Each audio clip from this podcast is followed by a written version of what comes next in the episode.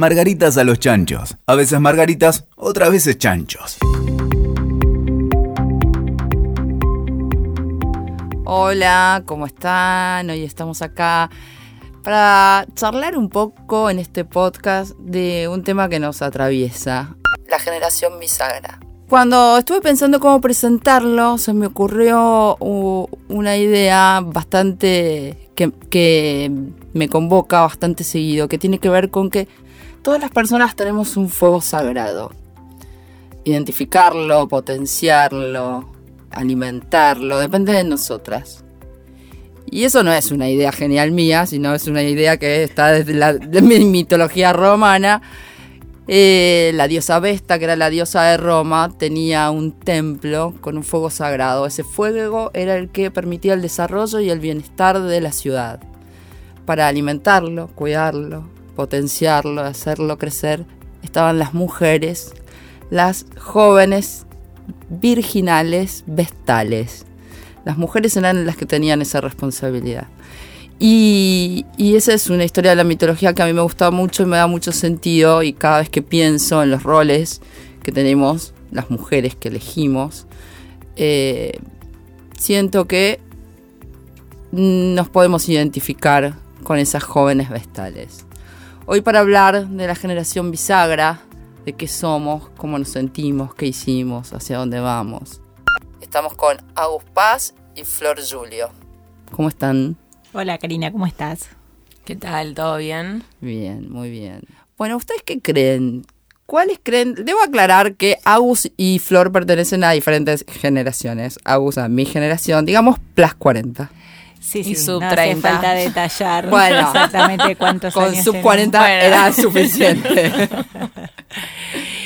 lo que yo pienso es que en nuestra generación, Karina, la tuya y la mía, es la generación bisagra de, del último tiempo. Probablemente haya habido otras y habrá otras en el futuro, pero que es la que dispara eh, la necesidad de la mujer también saliendo a la calle a trabajar, pero además eh, con ganas de ser exitosa profesionalmente y no por eso dejar los mandatos que con los que nos criamos, que es además probablemente crear una familia, eh, cuidar a nuestros padres, cuidar a nuestros hijos si los tenemos y queremos ser súper exitosas también en eso. Y eso lo que disparó es, por un lado, empezamos a luchar muchísimo por nuestros derechos y que esos derechos se cuiden y, y defenderlos, pero también nos generó un montón de responsabilidades. Es salir a la calle, a ser exitosos en lo que hacemos y también quedarnos adentro de nuestra casa y ser exitosas para nuestros hijos, ayudarlos a ellos en ese camino y, creo que por eso somos bisagra, digamos, porque nos cargamos no solo de derechos, sino de responsabilidades. Y yo creo que nuestra generación es más bisagra todavía, porque básicamente decide hacer lo que tiene ganas. O sea, como lo, que te escucho y siento que es como responsabilidades. O sea, es una responsabilidad ir a trabajar, tu familia. Nosotros lo tomamos eh, por el lado del disfrute. O sea, hoy me parece que es mucho más libre. Si vos querés en irte a vivir afuera o querés estar un tiempo acá, tener este trabajo, renunciar. Antes capaz tenías que estar 20 años en una corporación para poder ser exitosa.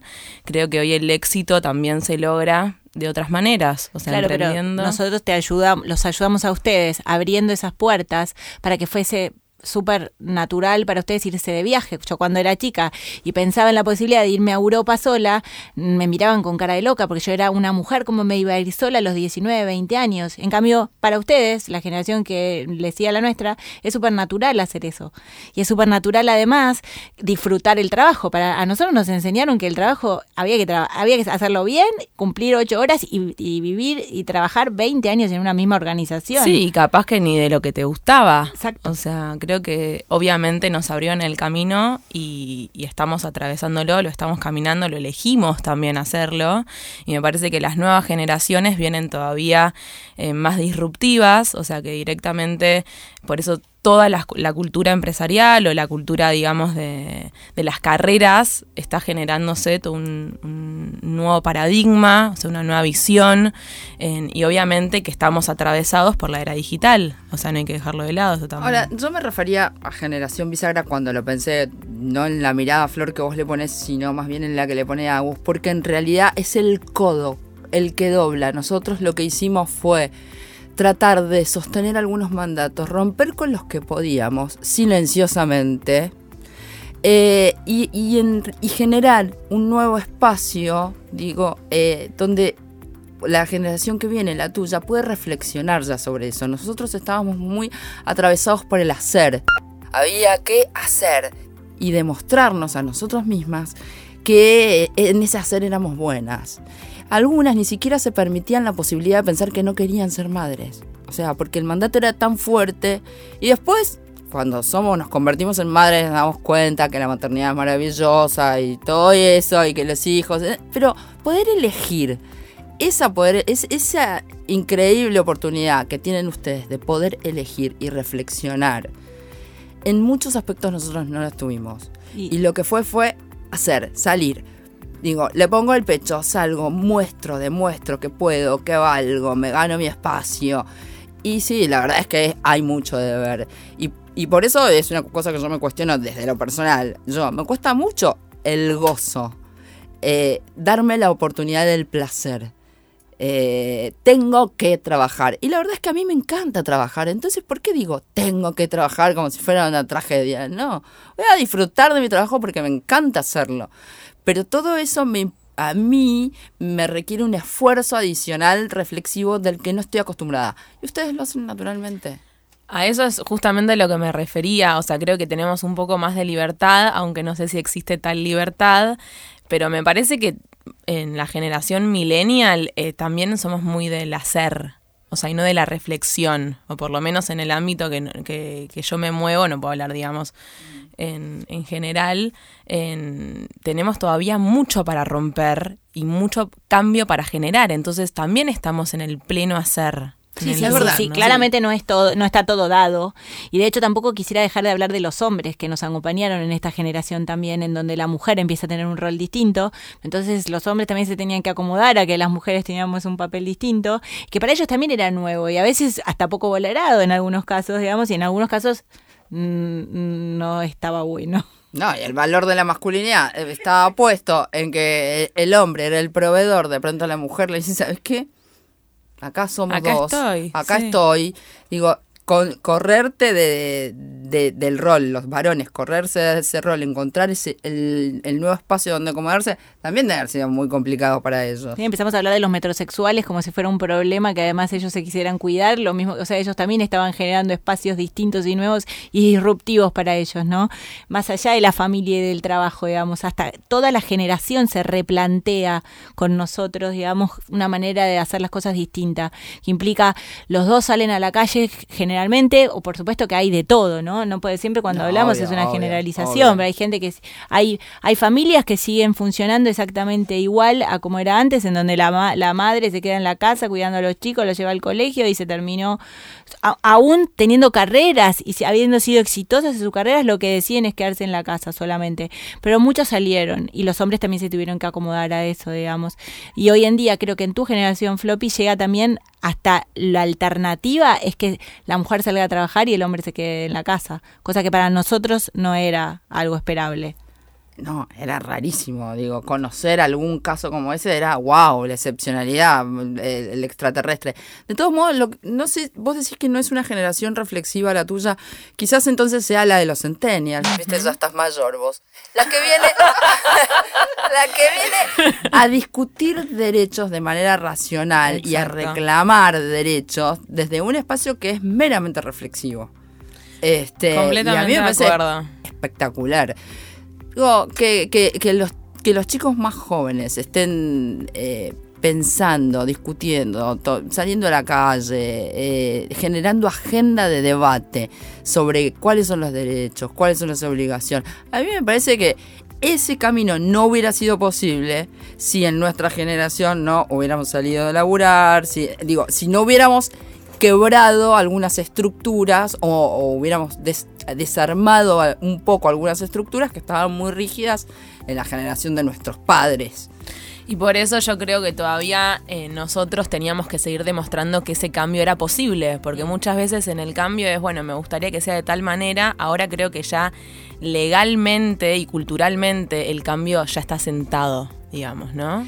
Sí, quizás siempre hubo cambio. La verdad que la única manera de vivir es cambiando permanentemente. Lo que pasa es que ahora quizás el cuestionamiento es la, es, es la base, eh, ya está dado, digamos. O sea, ustedes pueden cuestionar todo lo que se les ocurra. A nosotros no se nos ocurría cuestionar. Entonces, era algo que estaba y dado. escucharme también, y escucharnos, digo, ¿no? Porque a veces es, lo cuestionás y no llega, y me parece que ahora está abierta esa puerta. Claro, por eso ¿no? nos De piden en los como- niveles gerenciales que lo más importante para, para los, los de 20 es que su jefe lo escuche. A mí mi jefe no me escuchó jamás en su vida, digamos, pero tampoco se me ocurría que me iba a escuchar. Bueno, digamos. pero hay que escucharte a vos Y sí. también todo el día.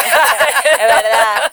Era, y, y bueno, me lo, lo- lo logré, digamos, me, me terminaban En escuchando realidad, a fuerza de insistir. Claro, más que escuchar lo que nosotros esperábamos era demostrar que merecíamos todo lo que teníamos, que éramos buenísimas, que todo lo hacíamos bien. Entonces era un esfuerzo por ser perfectas en cada una de las cosas, de los roles que ocupábamos o de, o de los espacios en los que nos desarrollábamos y esperando el reconocimiento y la mirada del otro.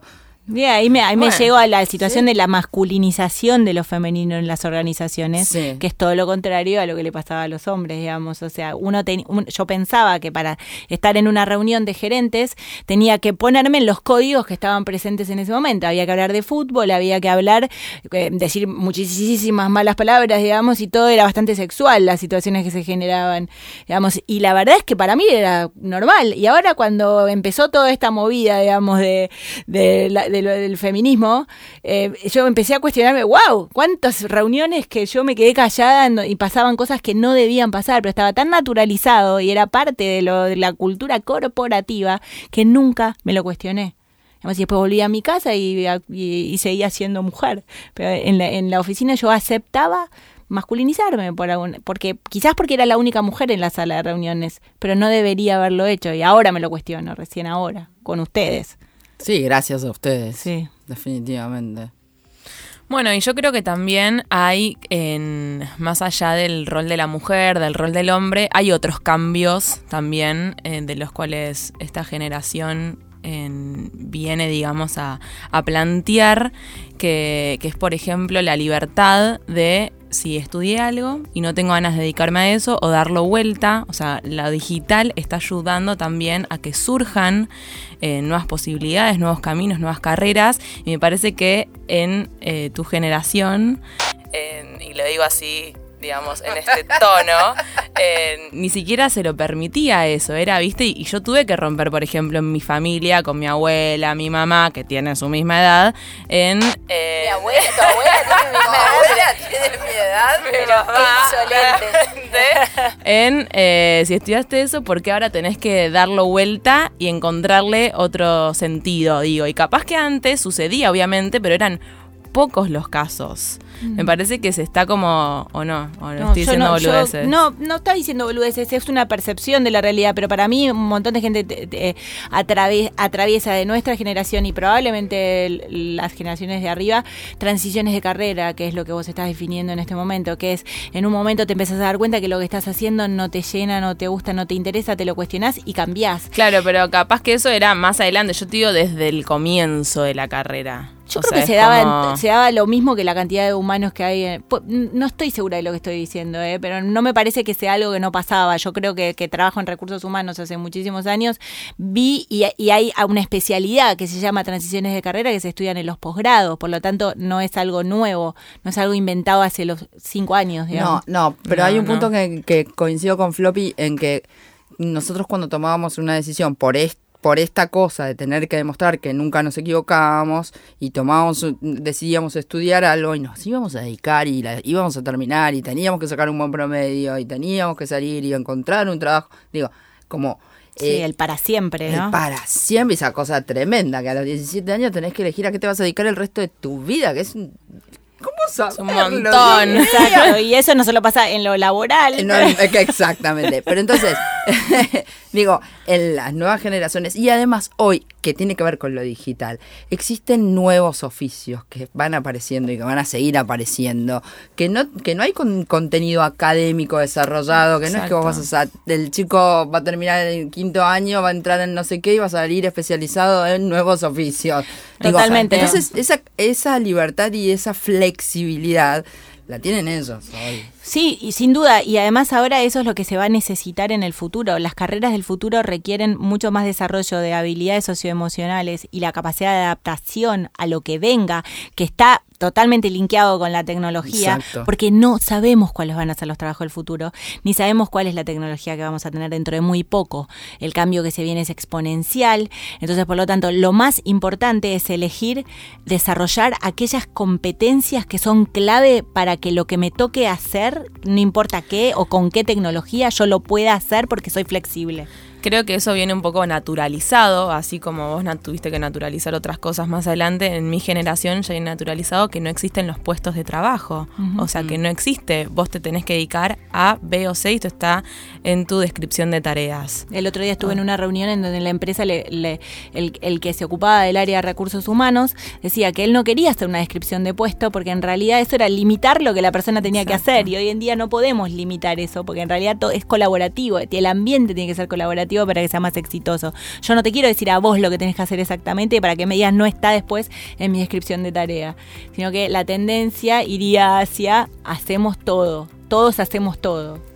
Bueno, igual todavía, eh, según el ámbito, falta a- romper claro. un montón, pero Vamos a que va convenir que ese. una cosa es el ámbito privado, otra cosa es la sociedad civil, como pueden ser las ONG y ese tipo de espacios, y otra cosa muy diferente es el ámbito público.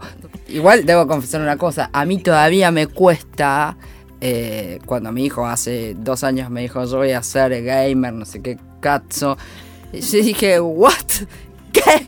¿Cómo? Vos tenés que estudiar. No, mirá que el, gamer de no sé qué se gana no sé cuántos miles de dólares. No me importa nada de lo que me decís. Sí, es la Decía, industria en más en crecimiento. Bueno, no me importa. Como, No bueno, me ahora el, importa. el- el camino, la carrera del artista, que siempre era el único cuestionado, ahora por suerte se suman otros. Yo igual estoy, Bueno. con- estoy contenta con los gamers, lo que no puedo creer son los youtubers. Eso sí que realmente los gritos eso histéricos de los youtubers que hablan con mis, mis hijos los escuchan y digo, ¿por qué estás escuchando ese? Y es histérico, digamos, No. y qué tiene interesante para decirte y no hablan de nada. No, bueno, bueno, pero ahí estamos. Pará. Ahí estamos eh, mostrando el viejazo. Hablan, hablan su código, sus intereses. Lo que, a lo que yo iba es que a mí De hoy manera me. histérica, a los gritos. bueno, y bueno. Eh, ¿que mátenlos. ¿Nunca tuviste 14? No, pero yo al youtuber Claro. hay que matarlo, ¿no? A mi hijo que lo escucha. No, y el youtuber tiene 14 como tu hijo, o sea, son pares. Mm. Ese es el punto. No consumen productos eh, pensados y elaborados por una. No, consumen Está bien, está bien, pero lo digo, la- lo que eso lo entiendo, pero, pero el, el ser exitoso se confunde ahora con tener mucha gente que te escuche, no importa de qué estés hablando, ni si estás preparado para hablar de eso. Sí, ¿está mal eso?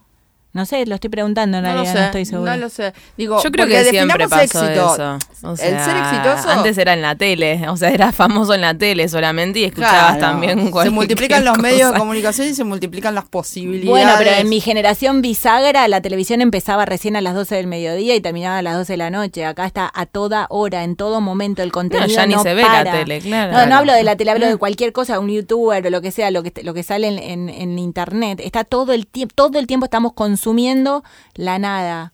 No sé si la nada, pero a veces. No sé, no sería tan. Me parece que no, no sería tan dura. Al contrario, me parece que es cada vez más gourmet. Me parece que lo que te da la posibilidad de que el- todo el contenido esté disponible siempre en el momento que vos quieras es la posibilidad de elegir. Bueno, pero cuando tenés demasiada posibilidad de elegir, eso no también es un exceso de información que no te permite di- disfrutar el contenido que sí es interesante. Siempre, Bueno. toda la vida, ante cualquier situación, vos tenés que tener una mirada crítica. Digo, ¿cómo me paro frente a un diario para leer las noticias? Como un lector crítico. ¿Cómo entro a una juguetería a ver, a comprar un Como juguete Tinder, para... digamos. Digo, que tenés exacto. una cantidad de opciones, Tenés digamos, cantidad de infinitas. opciones y- infinitas y vos tenés que ir. Claro, a pero si ver- las opciones son infinitas, yo no puedo Pasando decidir con criterio. Bueno, ahí está, el tema de los filtros. Eso me parece súper interesante para otro podcast. Que empecemos a hablar de que el exceso de información que tenemos en este momento nos limita en la, en la posibilidad de verdad de decidir. Y la posverdad, y tengo un montón de cosas más para contar de lo que pasa. Y las deep news y Sí, las fake news. y- exacto. Bueno, y, y en otro de los cambios de la generación bisagra, me parece que es, en, que a mí me interesa por demás, es eh, el amor, ¿no? O Agustina, vos que te iban, o sea, ibas a bailar y te... te tocaban la puerta de tu No. casa, te No, abrían pero la puerta del hablando auto. de eso, me tocaban la cola cuando pasaba en el boliche, bastante Sí, común, y yo era como que, bueno, listo, o sea, fue un mal momento. Es un guiño guiño eso. cuando me dijiste me tocaba, me, acordé de eso, dije, wow, me tocaban la cola en serio en el boliche cuando pasaba. Y de golpe te das vuelta y no era nadie, estaban todos sonriéndote, digamos, y estábamos No, acostumbrados. a mí me. Yo me voy a. Me voy a poner en evidencia, ¿no? Las estructuras mentales que uno tiene que con las que contra las que lucha. Hablando con eh, mis hijos adolescentes, yo decía, bueno, ¿cómo son los nuevos códigos de seducción? Pero cuando van a una previa y después van al boliche, al de 16, le digo, ¿cómo haces para bailar con una chica? Porque yo me acuerdo que antes iba y me agarraban el pelo, me agarraban del brazo.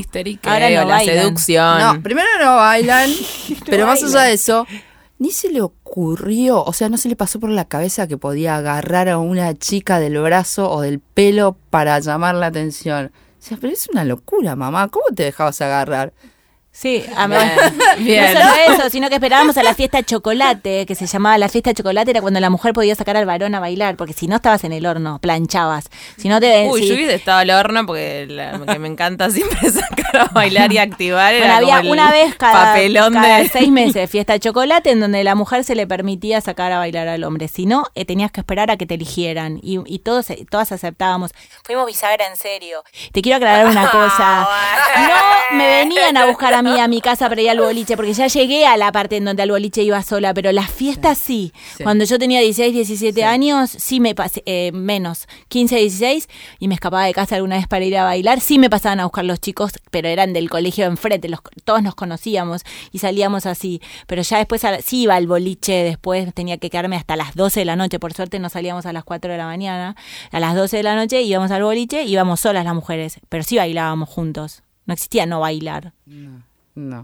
Pero sí eh, estábamos como en una vidriera y nos tenían que elegir. Nos tenían que elegir. Bueno, ahora te eligen también, pero en vez de la pero vidriera la todo pero diferencia es que yo tengo, yo tengo oportunidad de elegir. Y se eligen los dos. Con Tinder. Vale aclarar, ¿no? Sí. Digo, elige la mujer y elige el hombre. Sí, o sea, ¿no? creo que... Sí. Eso es, eso es absolutamente distinto a lo que nosotros tuvimos que vivir. O sea, de verdad. Bueno, y nosotros por eso te digo que lo estamos disfrutando. Sí, es lo que no- yo te estoy diciendo desde el principio Nosotras del también. programa, que nosotros pusimos el cuerpo para que vos después empieces a disfrutar. Pará, la pará. paridad. Todas otras también estamos disfrutando. El dramatismo, por favor. Algunas más que otras. Después, en otro podcast Bueno. vamos a hablar de que el amor. El amor Es fake. siempre termina mal. El amor siempre termina Caramba. mal. No hay que enamorarse. Pero bueno. Dej- Este, Dejémosla para otro podcast. claro. Yo quiero decir algo antes de que terminemos. Es que me encantó tener esta conversación con ustedes hoy. Esperemos, es- espero que sigamos teniendo muchas conversaciones conectadas con el disfrute, con, con el intercambio de opiniones, con, con esto que, que nosotros hacemos naturalmente y que, y que nos convoca e invitar a otros a que opinen también de, de, este- de estos temas. Bueno, a mí la verdad es que me sentí muy cómoda hablando de esto y me parece que lo más interesante es que nuestras generaciones son amigas, así que podemos ir juntos de la mano por este camino y Vos sos un alma vieja. Te invitamos porque sos un alma vieja. Después no sé. Fue un placer enorme compartir esta charla. Lo gocé tanto como me estaba costando. Bueno, lo gocé muchísimo. Me parece que estos espacios que ayudan a mantener el fuego sagrado son los que valen la pena transitar juntas en red. Bueno, si quieren nos pueden seguir en nuestras redes, Margaritas a los Chanchos. Nos vemos la próxima. Soy Karina. Gracias. Gracias, hasta luego. Escuchaste Margaritas a los Chanchos. WeToker. Sumamos las partes.